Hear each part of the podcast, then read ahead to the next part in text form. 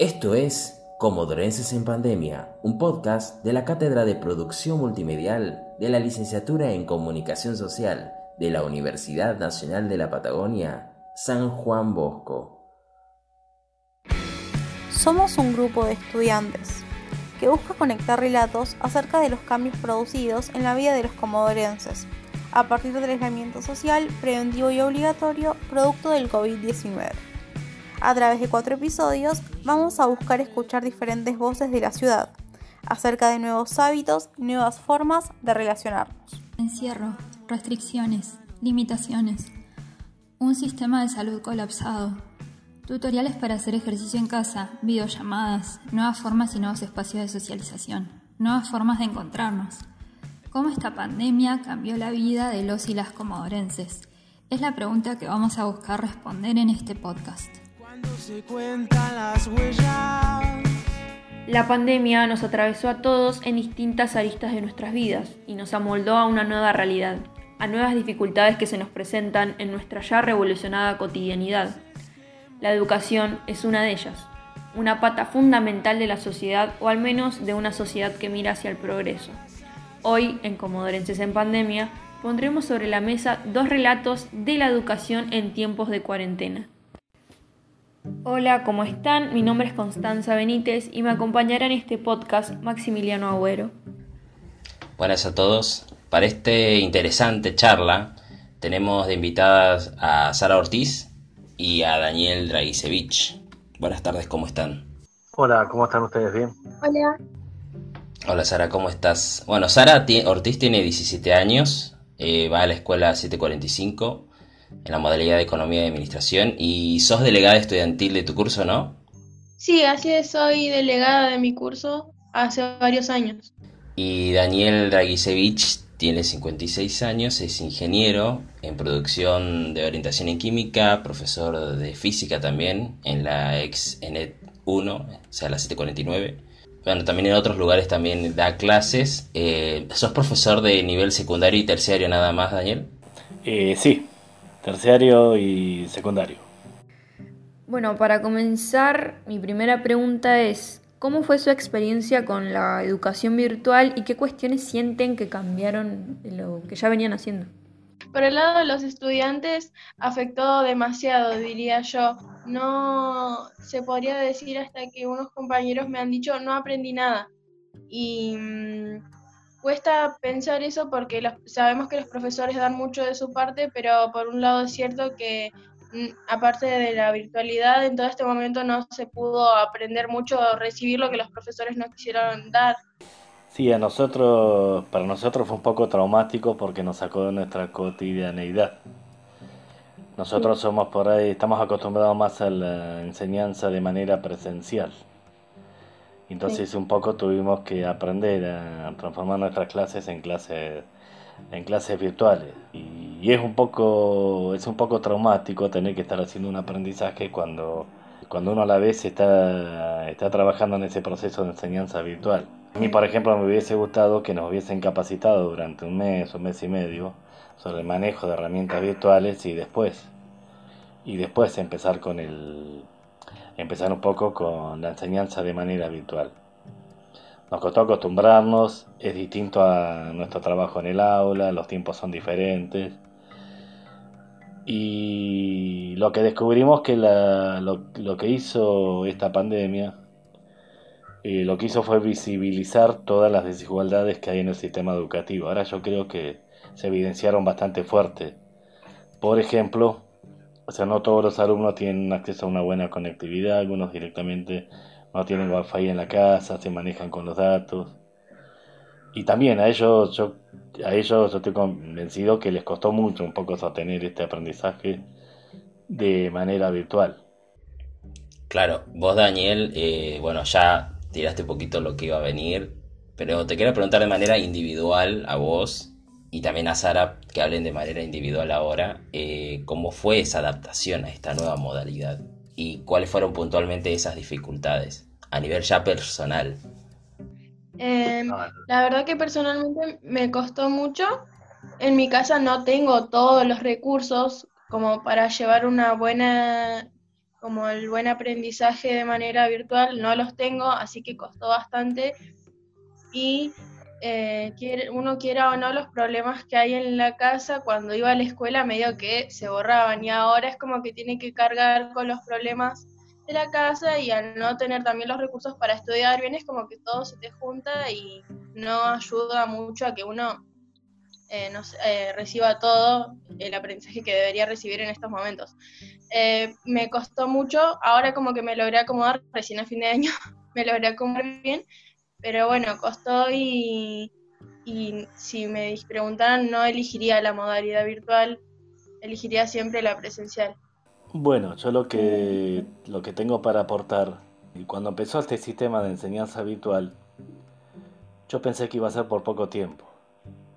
Entonces dije, bueno, vamos a tratar de acompañar a los alumnos durante el tiempo que dure el aislamiento. Entonces por ahí nosotros no, no, nos nutrimos por ahí de, de equipamiento como para dar las clases en forma habitual.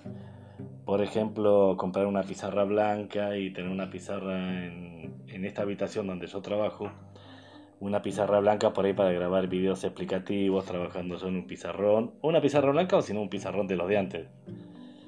Y claro, lo que yo fui notando que se fue alargando, se fue alargando el tema del aislamiento, se fue haciendo cada vez, fue durando cada vez más tiempo. Y hoy nos encontramos que estamos cerrando el año de una manera virtual. Yo tenía alguna experiencia, por ejemplo, en uso de software específico, por ahí, un poco en la tecnología, no era un negado. En mi clase se usó mucho los videos, uso recursos tecnológicos. Pero también costó un tiempo, costó un tiempo adaptarse, aprender, por ejemplo, a manejar un Zoom. Yo, por ejemplo, no me imaginé que a la edad que tengo, ya que ya debería estar jubilado hace rato, que me iba a dar clase por una plataforma llamada Zoom o Google Meet y un poco costó, costó adquirir el manejo de el manejo de esa plataforma. Así que me hubiera gustado, me hubiera gustado estar, eh, me hubiera gustado estar más capacitado por ahí para enfrentar una enseñanza habitual. Y algo que en mi opinión a la enseñanza habitual la hizo un poquito inviable es que nosotros trabajamos con una cantidad de alumnos que es muy grande. Viendo el tema de el contacto con el aula, ¿qué sienten que es lo que más extrañan de, estar en la educación presencial? Em, bueno, de mi parte, al ser también mi último año, creo que lo que más extraño son a mis compañeros, ¿no? a mis profesores.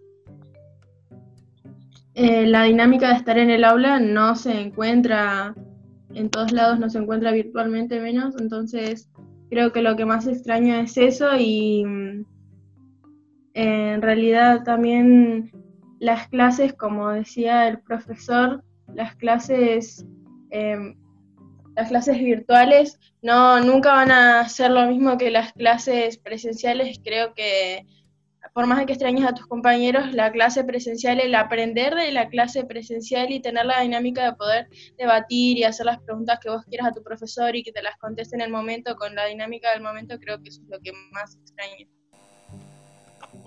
Sí, es real. O sea, el clima que se logra en un aula, cuando uno trabaja en modalidad presencial, es difícil lograrlo en una enseñanza habitual. Y yo he tenido clases por ahí donde solamente se sumaban dos alumnos. Es decir, prácticamente eran clases particulares virtuales.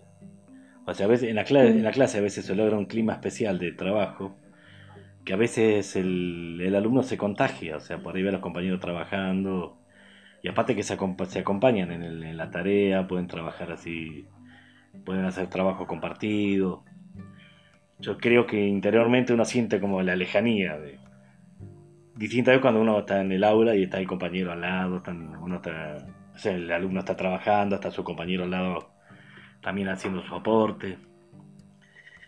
Es decir, eso es lo que se extraña y el contacto con los compañeros de trabajo y también el intercambio por ahí, el intercambio, la articulación, bueno.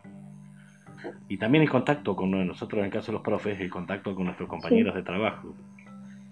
Es algo por ahí que a veces uno viene bajoneado y tenés un compañero que te levanta el ánimo, que, con el que podés hablar.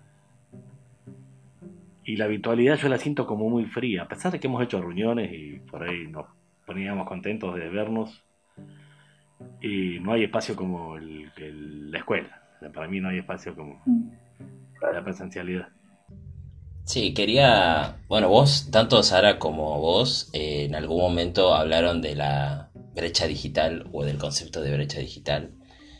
Y quería saber eh, cómo lo notan, o sea, bueno, en el caso de Sara como alumna, con sus compañeros, en el caso tuyo como profesor y sobre todo del lado tuyo como profesor, si esa problemática solamente la notas, o sea, obviamente todos los profesores la deben notar de alguna manera, pero ¿qué, qué pasa con eso? Vos como profesor, ¿lo analizás que está presente y, y qué?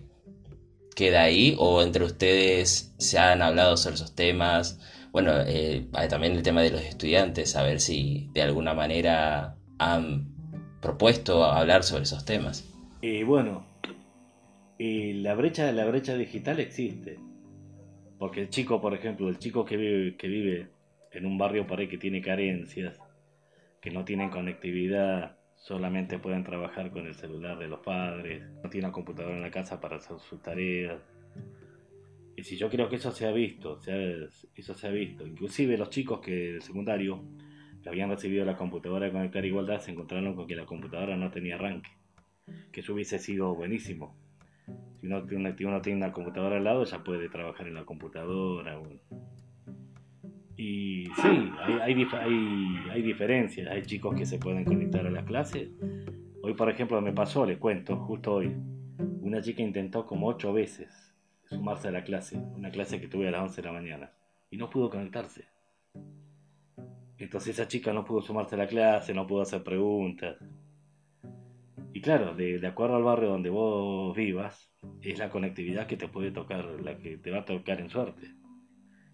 Y también me ha pasado a mí como profe tener que suspender clases porque no podés entrar a Zoom.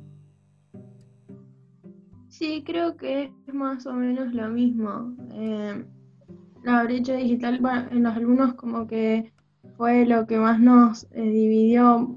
Bueno, igual lo digo más que nada por mi último año, que creo que uno va con todas las esperanzas de, de estar más unidos que nunca, y esto fue como un baldazo de agua fría. Y más allá de que las clases también eh, nos complican demasiado, no- bueno, a mí no tanto porque encontré la manera de conectarme, pero compañeros que no, eh, no, no han podido hasta ahora y creo que eso nos dividió todavía más. Hay compañeros que en todo el año no los vimos ni siquiera por Zoom.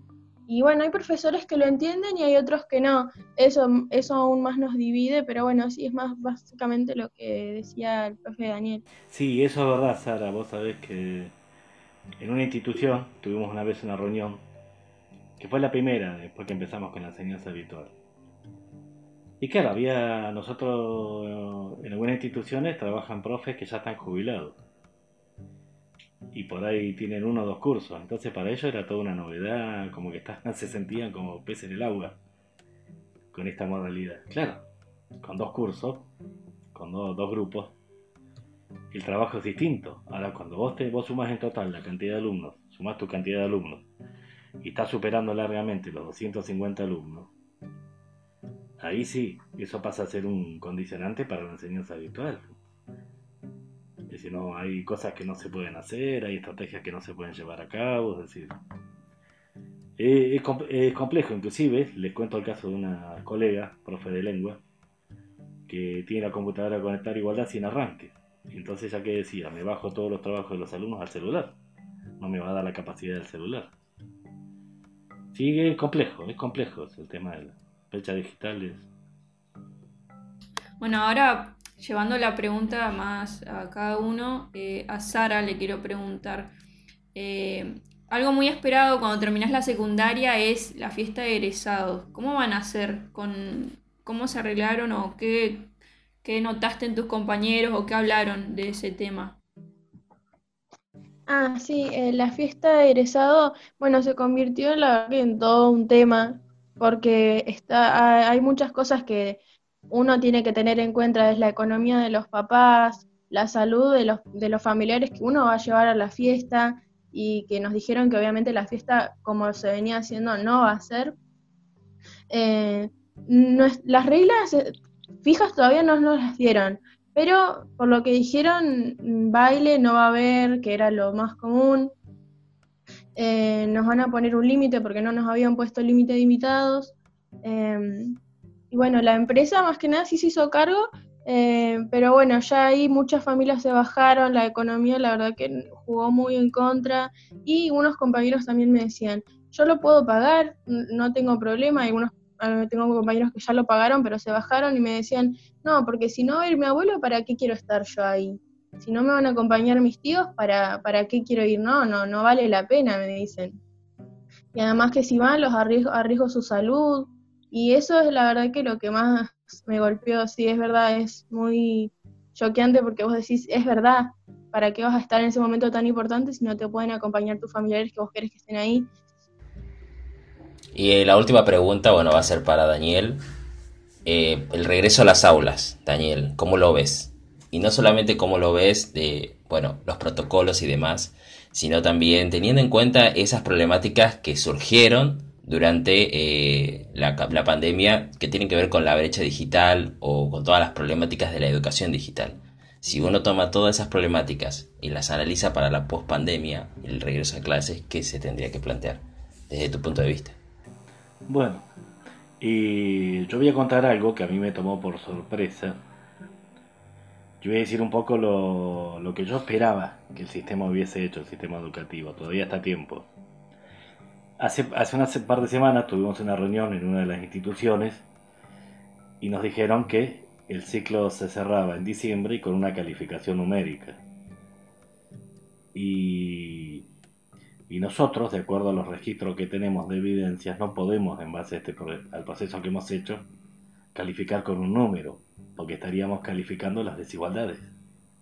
Yo hubiera planteado un cierre de este ciclo lectivo 2001 en la etapa de febrero hasta marzo, hubiera extendido el ciclo lectivo hasta el 31 de marzo inclusive, y hubiera hecho el cierre para todos los alumnos en una modalidad de semipresencialidad, por supuesto atendiendo los protocolos que hay que respetar, bueno, el tema del distanciamiento, bueno, teniendo en cuenta todas las medidas sanitarias que hay que, que, hay que tener. Y otra cosa por ahí, yo creo que esto, y había que trabajar sobre el fortalecimiento de los aprendizajes porque hay chicos que, bueno, tuvieron dificultades para poder sostener esta enseñanza virtual. No solo estoy hablando de las dificultades de conectividad, que fueron, bueno, dificultades comunes a toda la gente, sino hay chicos que han, chicos que han tenido problemas psicológicos, han estado con tratamiento psicológico, bueno. Este contacto de encierro los afectó también. Entonces yo creo que es necesaria una vuelta a la modalidad semipresencial. Y que a muchos chicos por ahí les va a servir un poco para, un poco para poder fortalecer ese proceso de aprendizaje que fue medio tormentoso y que fue muy discontinuo. Bueno, nosotros queríamos agradecerle a ustedes dos por, por aceptar la invitación, por animarse a, dar su testimonio tanto como alumno y como profesor, como ciudadanos de Comodoro, con, con, todas estas problemáticas que surgen, ¿no? La educación es una pata fundamental, como en la intro se nombraba, de una sociedad y yo creo que en lo particular esta pandemia sirvió para aflorar eso que se veía, o que ya estaba, pero que en, definitiva se terminó mostrando, ¿no? saliendo a la luz, un poco corriendo las piedras, para ver esa problemática que ya estaba surgida ahí, bueno, y que hay que trabajar demasiado en eso, no solamente en el regreso a clases, sino eh, en todo lo que deja, ¿no? Y no, lo que yo quería decir es que el contexto tampoco ayudó mucho. En el caso particular, yo decidí acompañar a mis alumnos, pero yo hace una semana me encontraba que me debían tres salarios y el medio aguinaldo. Y hoy actualmente me deben dos sueldos y el medio aguinaldo. Y nosotros por ahí decidimos un poco acompañar a los alumnos. Pero tenemos muchos compañeros que han hecho retención de servicio durante todo el año y el chico, por ejemplo, de algunas materias prácticamente no tuvo clase. Sara lo debe saber bien por ahí, capaz tiene algún caso en su colegio. Y el contexto, el contexto la verdad que no, no ayudó mucho tampoco para sostener esta enseñanza virtual.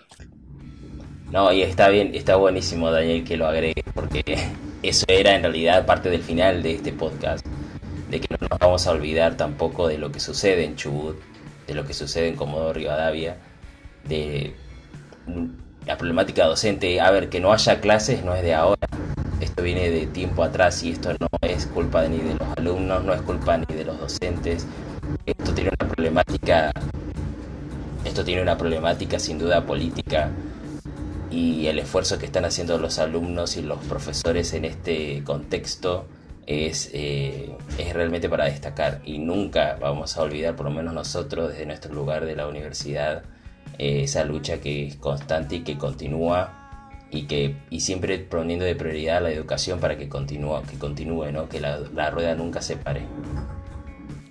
De parte de todos los integrantes del proyecto Transmedia, como Dolencias en Pandemia, les agradecemos por estar eh, acá y compartir sus experiencias de cuarentena y sobre todo porque es importante darle voz a las problemáticas que suceden hoy en la provincia. Así que muchas gracias. Esto es Comodorenses en Pandemia, un podcast de la Cátedra de Producción Multimedial de la Licenciatura en Comunicación Social de la Universidad Nacional de la Patagonia, San Juan Bosco. Con la música de apertura Pulso de Enzo Antoniazzi. Para conocer más sobre nuestro proyecto, visítanos en nuestras redes, Comodorenses en Pandemia.